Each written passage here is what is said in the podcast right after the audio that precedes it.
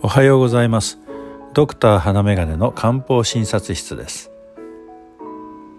2023年の11月1日の朝。もう11月になりました。皆さんいかがお過ごしでしょうか。ネットニュースを見ていると井上順さんがデビュー60周年を迎えた後のニュースを見かけました。グループサウンズ全盛期にスパイダースのメンバーとして活躍した井上順さんはハンサムでコミカルなキャラクターで人気者でした。コニカミノルッターのカメラのテレビ CM に出演されていたのを覚えています。これはまだフィルムの時代ですね。ジャーニーコニカとして旅先などで気楽に撮れるカメラの宣伝でジャーニーと言っていたのを覚えています。古い話になりましたね。グループサンズのメンバー歌手コメディアン役者などの側面を持つジュンさんはおそらくいろいろなご縁に導かれる中で様々な役割を演じてこられたのだと想像します。まあどう見ても人柄が良さそうな方なので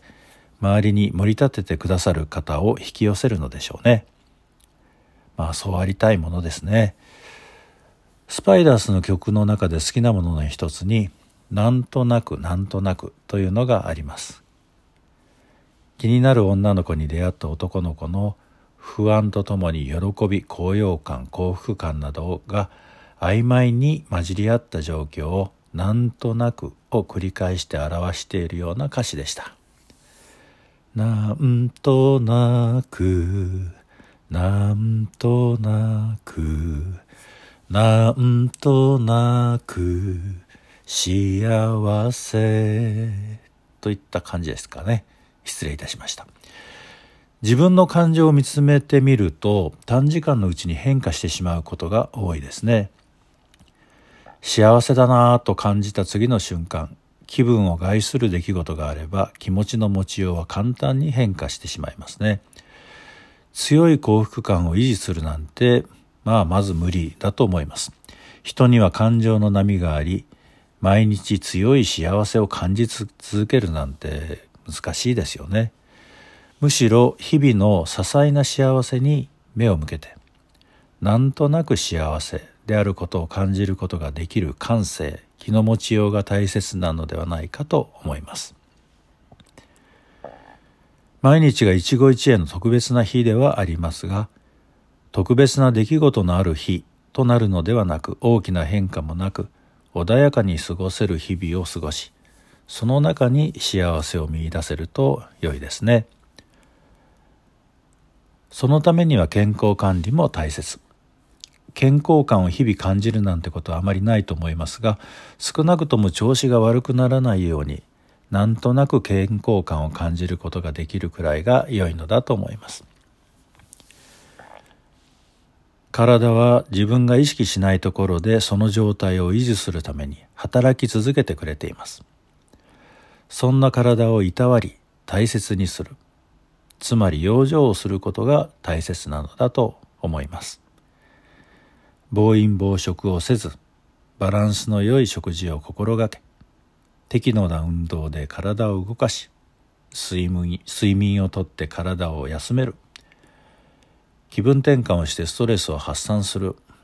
などといったことを日常的に少し意識しておくのが良いと思います。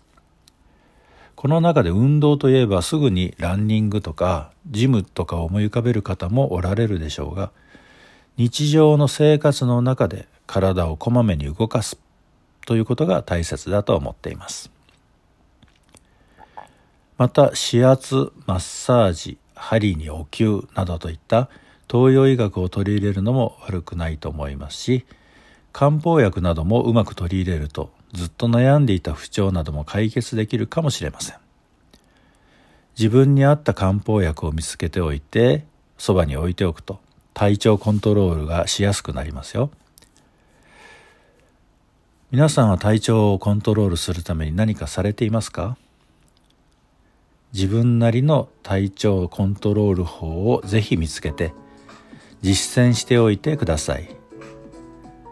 体調を崩して初めて日々の健康を実感することができますが体調は崩さない方がいいですよね。なんとなくなんとなく幸せな日々を過ごして自分が健康であることを意識しないような日々そんな日々を送れると良いですね。今回は井上順さんが60周年を迎えたというニュースを目にして少し思ったことをお話ししてみました。医療漢方その他に関する疑問質問感想などがございましたら是非お便りをください。概要欄にあるアドレスにメールを送っていただくか X で「ハッシュタグ花眼鏡」ひらがなで花眼鏡をつけてつぶやいていただくか。Spotify でお聞きの方でしたら感想欄に記入していただくかということでご連絡いただけるととても嬉しいです今日があなたにとって穏やかでなんとなく幸せを感じられるそんな一日であることをお祈りいたします